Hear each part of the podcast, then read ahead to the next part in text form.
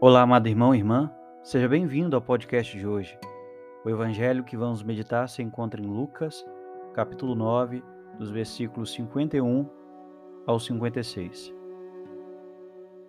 Jesus está prestes a cumprir a missão do Pai de anunciar o reino dos céus para toda Jerusalém. Ali Jesus dará sinais claros e precisos de sua missão de salvação para cada um de nós. Jesus carrega sobre si o peso dos nossos pecados, por isso decide ir para lá.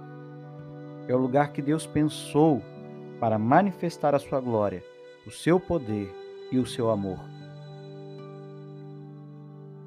Jesus envia alguns discípulos, alguns mensageiros, para preparar alguma hospedagem no caminho.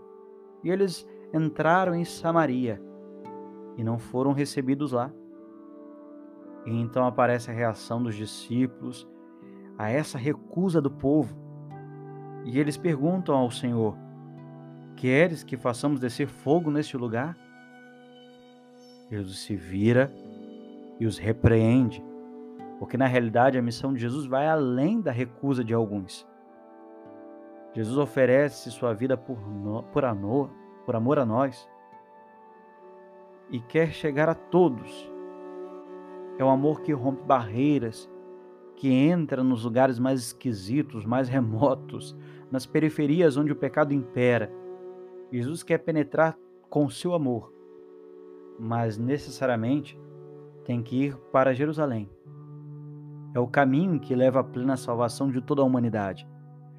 Tem a ver com uma missão confiada a Jesus pelo Pai também temos de nos dirigir para nossa Jerusalém, para o lugar da cruz, onde precisamos dar ao Senhor tudo o que temos e somos.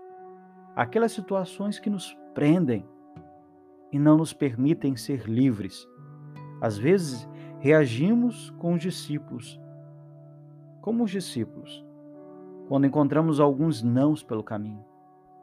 Mas, no entanto, o ensinamento do Senhor vai além de qualquer recusa. Seu amor supera qualquer obstáculo. Seu amor supera qualquer adversidade. Ele deixa um ensinamento para cada um de nós sobre como devemos seguir e confiar na vontade do Pai. Siga o seu caminho. Siga a missão Cumpra a missão que Deus te deu, mesmo nas adversidades, mesmo quando a cruz se apresenta e parece que você vai sucumbir. Depois da cruz vem a ressurreição. Depois de momentos difíceis, o Senhor também te dará a recompensa da fidelidade a Ele. Jesus sofreu, recebeu muitos nãos no caminho mas que alegria! Muitos sims ele pôde ver e hoje também ele satisfaz, se realiza, porque a sua missão valeu a pena. Parece clichê, mas valeu a pena. Muitos estão acolhendo a boa nova e entrando no reino dos céus porque confiaram nele. E deu seu sim, deram seu sim ao Salvador da humanidade, Jesus Cristo, nosso Senhor.